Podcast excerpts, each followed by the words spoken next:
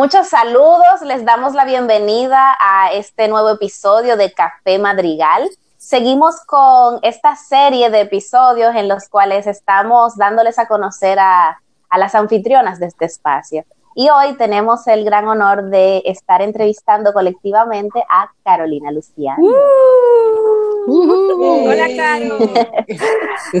hola, Caro. Hola, ¿cómo estás? pues arranca de una vez con esa gran pregunta existencial. ¿Quién eres tú, Carolina? Yo soy Carolina Luciano Sánchez, soy mamá, soy hermana, soy amiga, soy maestra de Reiki, practicante Reiki, soy esposa, soy artista visual, soy mujer dominicana, soy muchas cosas, amante de las palabras, de la naturaleza, de las cosas organizadas y hermosas, amante del café, del arte y de la vida espiritual femenina sobre todas las cosas. Eh, me dedico a hacer cursos de Reiki, cursos de Reiki, que es un sistema de cultivo espiritual y de sanación a través de las manos. Tengo un consultorio donde trabajo con Reiki, trabajo con flores de Bach, que es otro sistema también que ayuda a armonizar las emociones y el cuerpo y el espíritu de forma natural y orgánica. Y me dedico a hacer arte, hacer collage eh, a mano eh, de forma intuitiva, cultivando la creatividad y despertando el potencial creativo, eh, juguetón que tengo yo dentro y que tienen las personas que van a mis cursos y, eso es parte de lo que les, les apoyo en encontrar ese, esa forma lúdica de, de crear, de jugar con su intuición y crear cosas hermosas. Y a eso me dedico. Qué lindo. Qué bonito, qué lindo. y precisamente pensando en, en, esas cosas a que te dedicas y nosotras que te conocemos, que sabemos que pasaste por un proceso de descubrimiento y de probar varios caminos para llegar a, a eso que te dedicas ahora, ¿cómo descubriste tu amor por el reiki y el arte? ¿Cuál llegó primero y, cómo supiste que querías seguir ese camino a largo plazo? Bueno, yo empecé como todas las cosas en mi vida dando tumbo y perdida. Eh, no sabía muy bien para hacia dónde girar mi, mi barco realmente, estaba un poco a la deriva, como tenía veinte y pico de años, luego fui, yo estaba estudiando arquitectura y no me gustaba para nada, no quería dedicarme a eso al finalizar la, carrera tenía ya mi primer bebé. Yo tengo tres hijos, dos adolescentes y una pequeñita que cumplió un año no hace mucho. Esa es otra eh, pregunta. Y entonces, sí, me vi a los 26, creo que fue, con un bebé y bastante perdida, en el sentido de que la maternidad se me hacía un poco difícil, un poco mucho difícil, y profesionalmente no sabía muy bien a qué, a qué dedicarme porque no, como que no encontraba cuál era mi interés, en qué yo me iba a dedicar, a qué yo le iba a poner todo mi cariño y mi empeño y mi esmerarme, que era como una palabra que me seguía, en qué yo me voy a esmerar. Y nada me provocaba realmente. Y bueno, así empecé leyendo, que siempre me ha fascinado, buscando imágenes que me gustaban, coleccionaba revistas de, National Geographic y de eh, Geo y toda esa como revistas así de geografía y de culturas. Me llevé de eso y siguiendo una persona que, una chica que hacía, ahora no recuerdo su nombre, que hacía unos colgantes en la pared son como, no en la pared, como móviles, como lo que le ponen a los bebés arriba en la cuna para que se entretengan. Pero ella los hacía, no, lo hacía también para bebé, pero lo hacía como, como decoración del hogar, y ella los hacía a mano y colgaba en unos, en unos hilitos transparentes unos círculos, círculos de colores. Y los hacía de diferentes tonalidades, y había uno de esos que ella hizo una instalación grandísima que ocupaba toda una pared para una vitrina, no sé dónde, y eran los círculos de imágenes de revistas y en ese, y yo le hacía zoom a la, a la, a la fotografía, y dije, pero esto no puede ser tan complicado, esto quizás algo que yo pueda, que yo pueda hacer. En ese momento yo no sabía que había una herramienta como se le llama puncher, que es una como como para hacer un circulito, como ustedes han visto que hacen. Como se hace el confeti, cosas de, ¿verdad? De papel. Como se hace el confeti, exactamente. yo solamente conocía, una perforadora. Yo solamente conocía la común y corriente que hace el tamaño de un confeti, o sea, chiquitita. Después vi en el, con en el futuro, o sea, después, mucho después que la muchacha tenía, que solo vendían, que vendían unas perforadoras de todas las formas y tamaños y que ella sacaba esos círculos con perforadoras de diferentes tamaños. Yo no sabía que eso existía, pero en mí, cuando vi, le hice el zoom a esa instalación, dije, pero yo tengo muchas revistas y tengo tijeras, esto es algo que yo puedo hacer. Y eso fue como un, un despertar creativo en ese momento, porque y respondiendo a tu pregunta, realmente el Reiki llegó primero.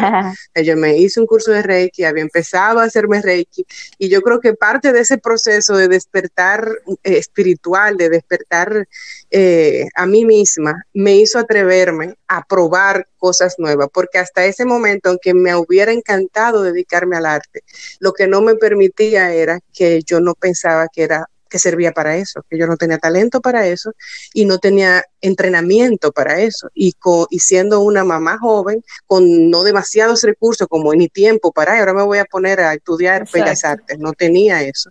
Eso me bloqueaba, yo decía, bueno, no puedo, no puedo, no puedo. Y fue a partir del Reiki como que ese regalo inesperado que me trajo fue una voz dentro de mí, que soy yo misma, más clara, más calmada y más compasiva conmigo misma, como, pero ¿y cuál es el problema? Vamos a probar cosas. Y haciéndole suma a esa instalación y, y viendo el detalle, yo esto es simplemente hilo de pescar y papel. Y yo tengo papel y tengo hilo de pescar y tengo una tijera y empecé recortando, intentando copiar ese, ese, ese móvil que ya había hecho. Y por ahí me fui. Al final no hice ningún móvil porque me entré como en un trance de recortar círculos. Yo no sé cuántos días trancada en mi habitación. Le decía a la chica que me ayudaba en el momento, mira, agárrame a este muchacho un momentito. Y aunque me tocaban la puerta afuera, yo estaba recortando y lo que poca gente sabe que yo estaba recortando y llorando, no me pregunten. Era recortando y llorando como que, wow, esto es muy, cuando vi todos los círculos juntos, me sobrecogió, el, me conmovió los colores, eh, la posibilidad de hacer cosas y el sacar el tiempo, el, poder, o sea, lo que me impactó fue qué, qué bien me estaba haciendo y ni siquiera había una, no sabía muy bien qué era lo que iba a hacer, pero qué bien me hacía salirme de, de todo lo que demanda la maternidad para hacer algo que no, nadie me está pidiendo y nadie está esperando, pero me está nutriendo profundamente. Qué historia tan Qué bello. Sí, yo no sabía eso. Sí, no. Yo tengo una, una, de mis maestras de herbolaria dice que cuando ella está llorando, ella sabe que está en el lugar indicado. Exacto. Qué lindo, Caro. Y bueno, un poco al, al hablar de cómo llegaste a, a, bueno, a eso que haces, a lo que te dedicas, ya hablaste algo del proceso creativo pero quizás si puedes como enfocarte un poco ya una vez, ya tienes ya varios años de experiencia en, en eso, ¿cómo es ese proceso creativo? ¿Cómo, cómo llegas? Si es una idea, una imagen, si es comenzando a recortar y luego ves, si, cómo, cómo va e, esa cuestión que además eh, se llama collage intuitivo, entonces algo tendrá que ver con eso de la intuición, como que cuentes un poco de eso. Después de esa primera experiencia trancada en mi habitación, recortando círculos, lo que fui descubriendo poco a poco es, o sea, desde el principio me fascinó, es que algo que yo lo hago para mí primero, es para mí, es para, no es para nadie más. Eh, luego la parte de, bueno, vamos a vender, lo que eso, eso es otra etapa en otro momento, pero en ese, en ese inicio es algo puramente para Carolina y eso es sagrado y como eso es sagrado y es solo para mí, ese proceso creativo yo lo he ajustado y lo he personalizado a lo que yo necesito en cada momento. Eh, a veces se ve se ve bastante rebuscado porque a veces pongo, hago un pequeño altar, prendo una vela, limpio todo primero, me doy un baño, como la que va a entrar a un proceso espiritual y saco mis imágenes o me pongo a investigar. En otros momentos eh, se ve como prender música, poner bachata y bailar. En otro momento se ve como poner música de los 90 que yo me sepa de memoria para cantar a todo lo que da y dar brinquito alrededor de la mesa en lo que voy. O sea, todo depende de lo que yo esté necesitando. Y ese proceso creativo es para mí lo más nutridor, nutritivo de todo el proceso de arte. O sea, es hermoso ver una obra terminada y tú decís, wow, qué linda está y que otra persona la aprecie y más bello aún que alguien lo compre y se lo lleve para su casa. Pero nadie me quita nadie me quita el proceso antes de eso. Y eso es sumamente, para mí, es sumamente interesante porque es una forma que nació de, de, eso que les conté ahorita, es como yo tenía esa necesidad de en la vida adulta, no había encontrado hasta que llegaron los collages una forma de jugar como adulta, de traer ese, ese juego y también de incluir todas mis partes, que eso ha sido muy importante. En el proceso de collage intuitivo, primero está la intuición, que es esa parte, ese instinto, eso que yo sé sin saber cómo lo sé. Y eso está incluido en el collage. Es el, está incluida la, práctica de la confianza, de que yo lo que tenga que salir es lo que va a salir. La confianza también en mí, que aunque yo me me, me vea perdida en medio del arte a veces, que uno empieza y no sabe por dónde va a acabar, yo las imágenes se van a ir formando, yo voy a encontrarle la vuelta.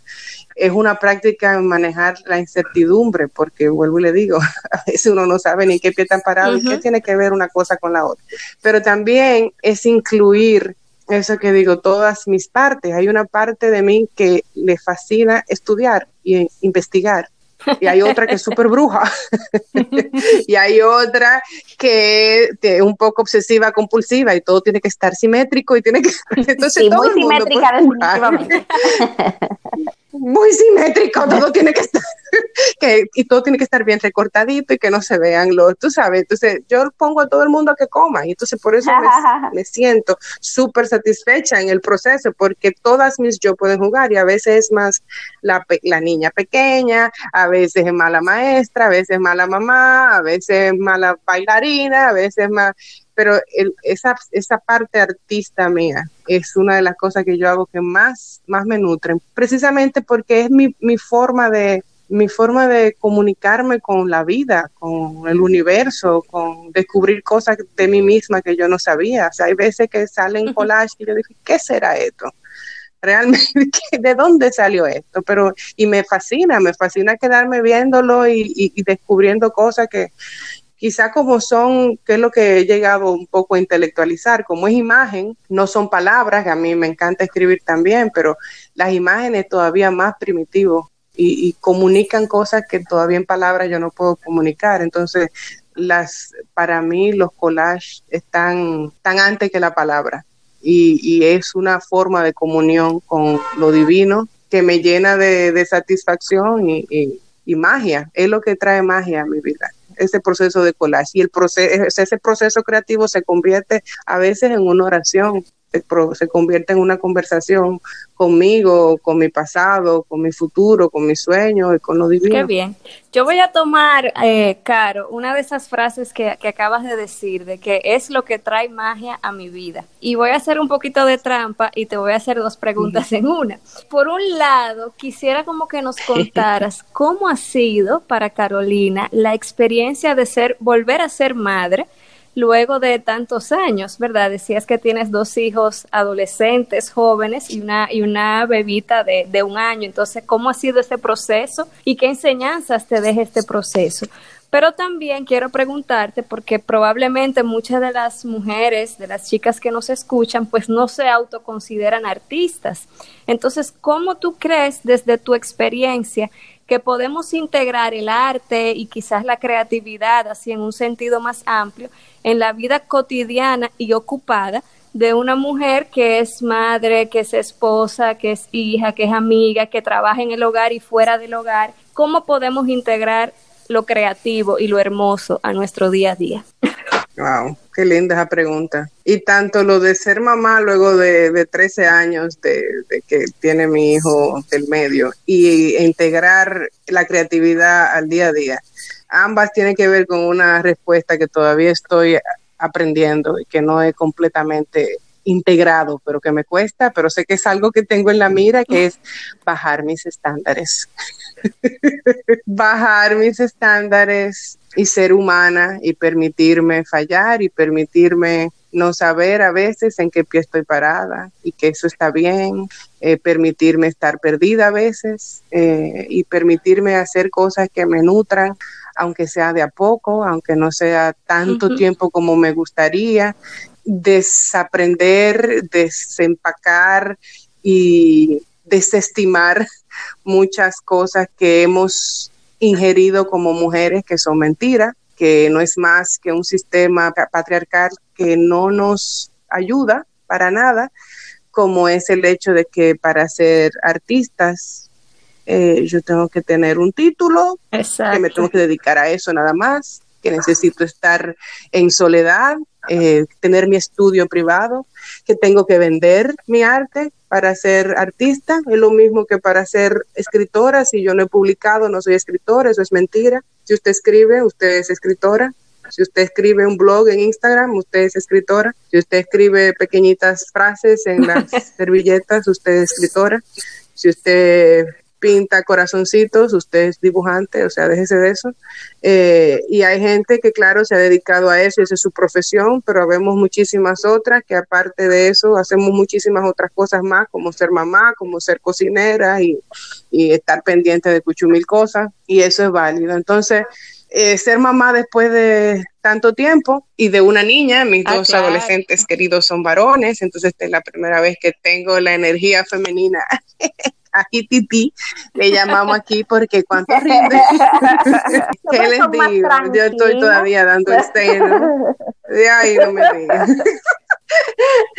Entonces, una de las cosas que más me, retan de la maternidad es que no dispongo completamente de mi tiempo. Por ejemplo, ahora estoy en un proceso de mudanza, estoy dejando mi casa de 18 años, que donde han nacido, han nacido todos mis hijos, donde nosotros hemos construido una familia, un, hogar, y lo nos estamos mudando a otros sitios. Y al mismo tiempo, la bebé, Marzaray, le ha cogido con amamantar como nunca. O sea, ella está como si tuviera tres meses y pasó de dormir 12 horas de corrido, Dios la bendiga, a que cada dos horas ya quiere seno. Entonces, yo estoy como dividida en cuchumil pedazos. Wow. Y es aprender que esto es un momento. Y antes de que, de que me metiera de lleno en la mudanza, yo estaba armando un curso que iba a ofrecer, un curso nuevo es como parir un muchacho casi. Y me sentía que me, se me, me sentía completamente cansada, hasta que me di cuenta, pero claro, porque tengo demasiado que está sucediendo al mismo tiempo. Entonces, lo que me, me enseña y me sigue enseñando la maternidad ahora, otra vez de una, de una personita que me necesita físicamente mucho, es a permitirme estar en el momento de la vida en el que estoy. Y ahora mismo estoy criando, otra vez desde el principio, y estoy en proceso de mudanza, o sea, dejando una forma de ser para, para mudarme a otro. Y luego de la pandemia, esa, eso, sucedió porque nuestra fuente de ingreso principal, ese, negocio cerró y está reabriendo ahora de otra manera. Entonces son demasiados cambios. Y yo creo que tanto a mí como, como veo en mis, en, en mis clientes y en mis estudiantes, sobre todo las que somos mujeres, que es que nos exigimos tantísimo que eso da pena, eso da pena. ¿Cuánto nos exigimos? y yo a veces me tengo que recordar, pero esto es lo mismo que yo le digo a la gente todo el tiempo, ¿en qué momento de la vida tú estás? O sea, como subir un poco, ver, ver el panorama como un águila y ver, ok, yo estoy ahora en este momento de crianza, cuando yo tengo 80 años y mire hacia atrás, y llego a esa edad, ojalá, y mire hacia atrás y, ve, esta etapa de mi vida, lo más probable es que esa yo de 80 años me diga, Carolina, cógelo suave hay demasiado sucediendo ahora mismo, cógelo suave. Entonces ahí está, no solamente mi aprendizaje como madre, ahí está la magia que Bere me preguntaba ahorita, ¿dónde está la magia? La magia está ahí en yo poder percibir ahora como yo estoy, a, entregarme a, esa niña que por alguna razón, no sé si es en alguna, como, como le dicen, no sé cómo que le dicen, cuando los niños tienen cada cierto tiempo como que están brote de crecimiento. Debe estar en un brote de crecimiento y demanda más. Y entonces ella está llenando su tanque de, mater, de madre ahora para luego necesitarme menos. Y entonces llevarme de esa yo de 80 años y permitirme ser y no exigirme tanto. Y la vida sigue. Entonces tendré tiempo de, inventarme cursos y de hacer más cosas cuando, cuando tenga más disponibilidad de, de tiempo y al mismo tiempo saber todo el tiempo, tú sabes, menciono mucho el tiempo porque es algo con lo que realmente reflexiono constantemente. Saber que hay cositas que yo puedo ir haciendo para mí a la escala que, que me lo permiten mis circunstancias, sin abandonar completamente mi parte artista, mi parte creativa. Yo no necesariamente tengo tiempo para escribir una novela ahora mismo, pero yo puedo escribir poquitas cosas en mi diario o no tengo tiempo para hacer un collage, un mural grandísimo, pero yo en, mi, en, en las páginas de mi cuaderno puedo pegar dos o tres imágenes y mantener como en ese fueguito lento que va cociendo mi parte creativa para cuando yo disponga un poco de más, más holgura, tú sabes, disponga más de mi ser, tú sabes, que no tenga tanto entregada a, la crianza, eso va a estar ahí, no lo va a haber consumido la cotidianidad. Eso es un poco, espero que haberte respondido la pregunta. Sí, sí, sí. Creo que me fui por la tangente, pero sí, definitivamente. Buenísimo. Y expectativas son como dos temas muy presentes siempre en, la vida de las mujeres. ¿Cuánto, cuánto nos exigimos? Claro, tú, sí. Claro, tú hablabas de como esa labor interna que tú haces contigo misma y que a veces tus eh, clientes también pasan por, por eso, por un proceso similar. En esa labor que tú haces de maestra, ya sea con, con el Reiki o con, con el collage, ¿tú ves algún tema común que tus clientes te buscan para que los ayudes en eso? ¿Cómo tú los guías en ese proceso? ¿Cuál tú sientes que es esa labor que tú haces con, tus clientes? El perfeccionismo, los límites, la, la sobreexigencia son cosas que siempre, que siempre son muchos de los temas centrales en, en mi consulta. Y la gente como llega por Reiki, por lo general el, insomnio, la ansiedad, la depresión, los problemas digestivos ocasionados por, el estrés, por las ansiedades, por las, los golpes de la vida no digeridos. Son muchas de las cosas que trabajamos en consulta, que lo trabajo con el Reiki, luego en los cursos, cuando la gente se, se inicia en, Reiki, pues puede practicarse Reiki a sí mismo y eso les ayuda a, a bregar con la vida porque realmente vivir y la vida es una cosa hermosa, esto es hermoso, es un milagro, es algo maravilloso, pero da duro a veces. da duro. Da duro, sí. da duro y no encontramos tantos espacios. Hay, pero hay que buscarlos, donde uno pueda realmente desempacar los golpes que recibimos a veces, tú sabes. A veces tenemos duelos que no hemos hecho, dolores que no hemos sentido y los tenemos ahí manifestándose de diferentes formas. Deseos pequeñitos que no nos permitimos realmente abrir y abrazarlos e integrarlos, como el deseo de, de hacer arte, como el deseo de escribir, como el deseo de, de entregar lo que tenemos de don al mundo y no nos atrevemos por lo mismo, por las exigencias y los miedos y el perfeccionismo. Entonces, en consulta yo trabajo mucho con eso, eh, con las flores de Bach, con el Reiki, con el arte. Eh, esos son nuestros temas realmente. Hay más, pero básicamente y sobre todo eh, que aunque trabajo también con hombres, el 97% de las personas que llegan a mí, a mi trabajo son mujeres. Entonces, me, me, encanta poder ofrecer como, yo les digo, son como crisálidas, crisálidas de sanación y de belleza, donde, donde poder ofrecer eso que me hubiera gustado encontrar a mí cuando, y que todavía me gusta encontrar, que son espacios donde, donde sea tratada con respeto, donde no me vean como una víctima ni que me quieran arreglar, pero que me escuchen y que me, que poder ofrecer perspectivas diferentes yo no subestimo el poder de, que una persona sea vista, ser vista realmente, de ser escuchada profundamente. Eso es sumamente sanador. Y eso mezclado con el tacto, o sea, con el trabajo con el Reiki, que es a través de las manos, que es un toque que es respetuoso, que no es manipulador, que es suave, que es tibio. Eso es sumamente calmante, profundamente sanador y transformador. Y yo la verdad que estoy fascinada que yo pueda dedicarme a esto, porque es algo genial, es algo maravilloso. La verdad que escucharte es como inspirador, como refrescante, como que de repente me dan ganas de ponerme descalza, a bailar y a escribir y a inventar con las imágenes. La verdad que es muy, muy, muy refrescante este diálogo. No sé cómo, cómo quienes nos escuchan lo estarán sintiendo.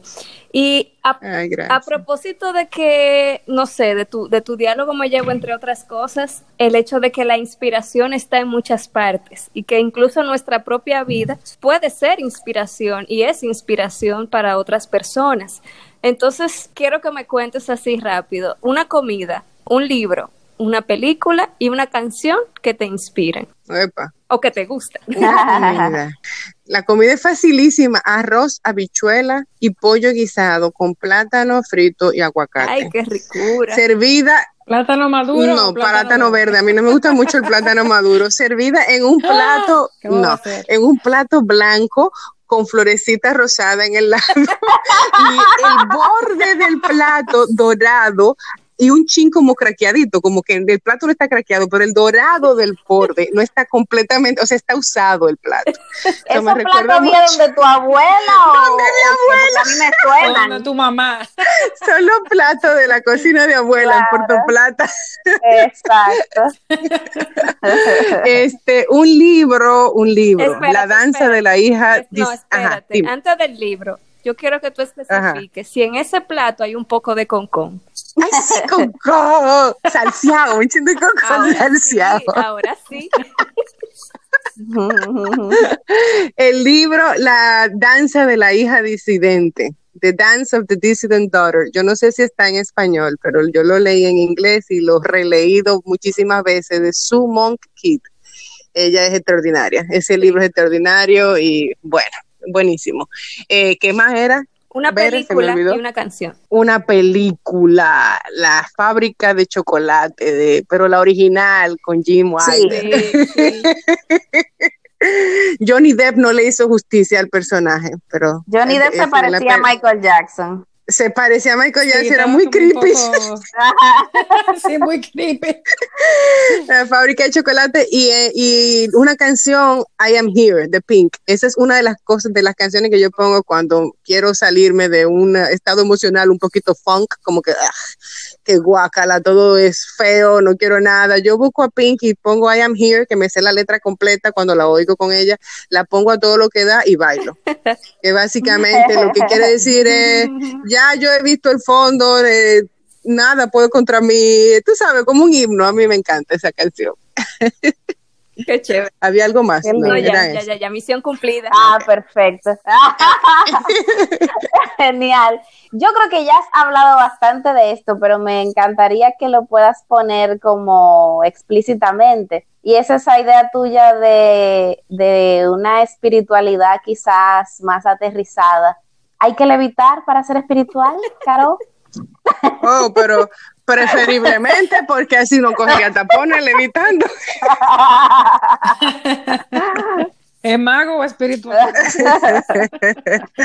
no hay que levitar para, para ser espiritual, pero no caería mal. Cuando yo era chiquita, mi papá y mi mamá junto con un grupo que ellos tenían de meditación y, metafísica, nos llevaron a ver una película y en esa película, hablando de levitar, eh, aparecían niños que con la mente podían doblar un tenedor o una cuchara como, eh, no sé, era como un documental, una película, pero fue en el cine que lo fuimos a ver.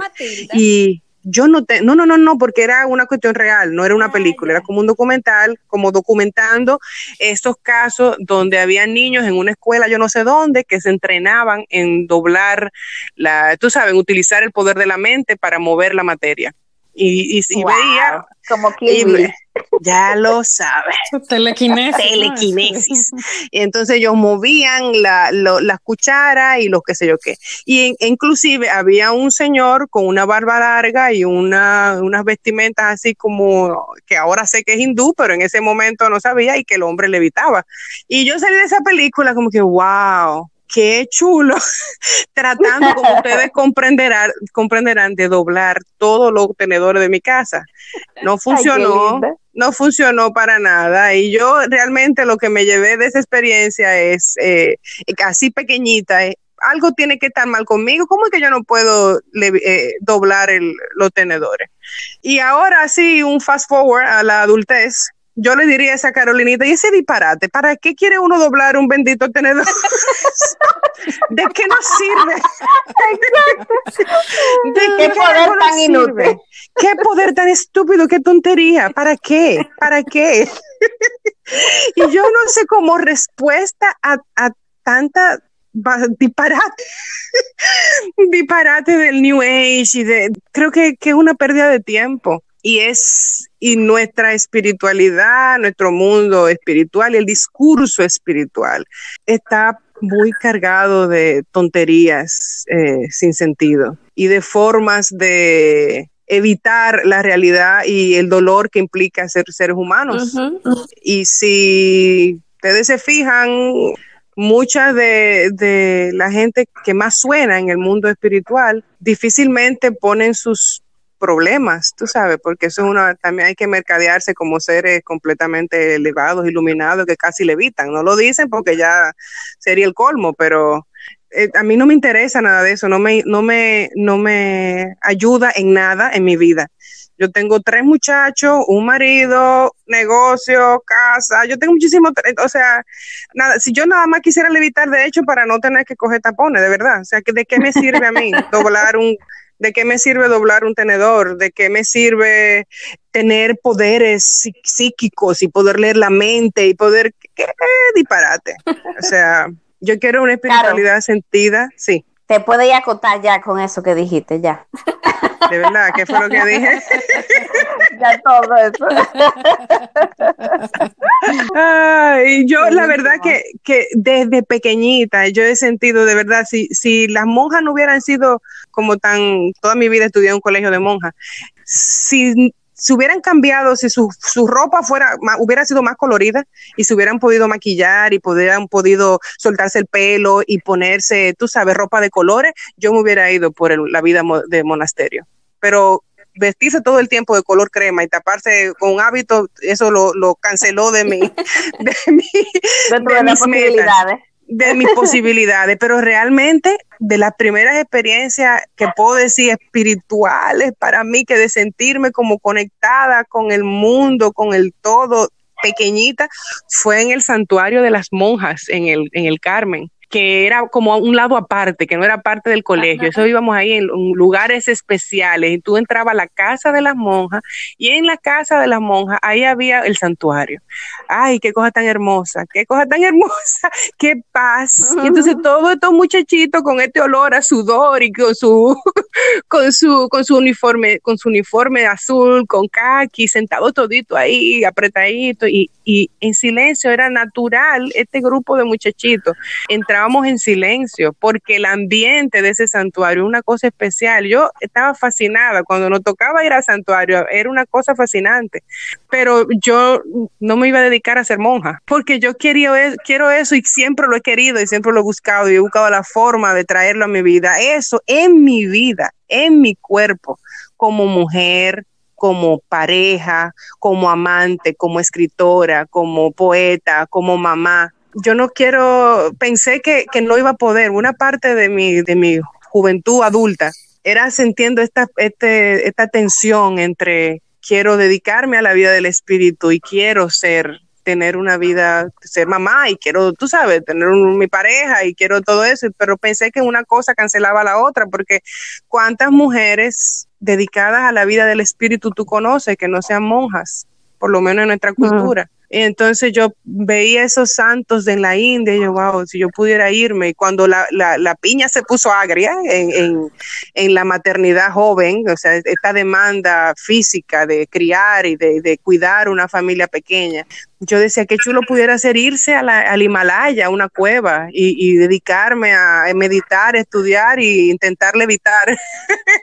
y al no poder, me causaba mucha frustración hasta que poco a poco yo, no, de alguna manera, fui junto con el Reiki, junto con el arte y, y con la vida misma me di cuenta de que, bueno, hay gente que le toca eso, hice una cueva, pero yo creo que la gran mayoría de nosotros que nos toca vivir en estas circunstancias, los que estamos aquí en países como el nuestro, en la República Dominicana, con tantos problemas, con tanto calor, que se va la luz y hay tapones, hay un desorden, y hay corrupción, y hay robo, y todo parece un desastre. Y en medio de todo eso, tú quieres expresarte creativamente, y en medio de todo eso, tú quieres criar a tus hijos para que sean seres humanos de bien, para que puedan, tú sabes, mantenerse lo más plenos posible. Eso, ¿qué, ¿qué más espiritual que eso? Yo quiero ser un espíritu en mi carne, así como estoy, con achaque, con, con canas, con arruga, con mi chicho, con todo, toda yo. Yo quiero vivir una espiritualidad así, vestida de colores, en chancleta,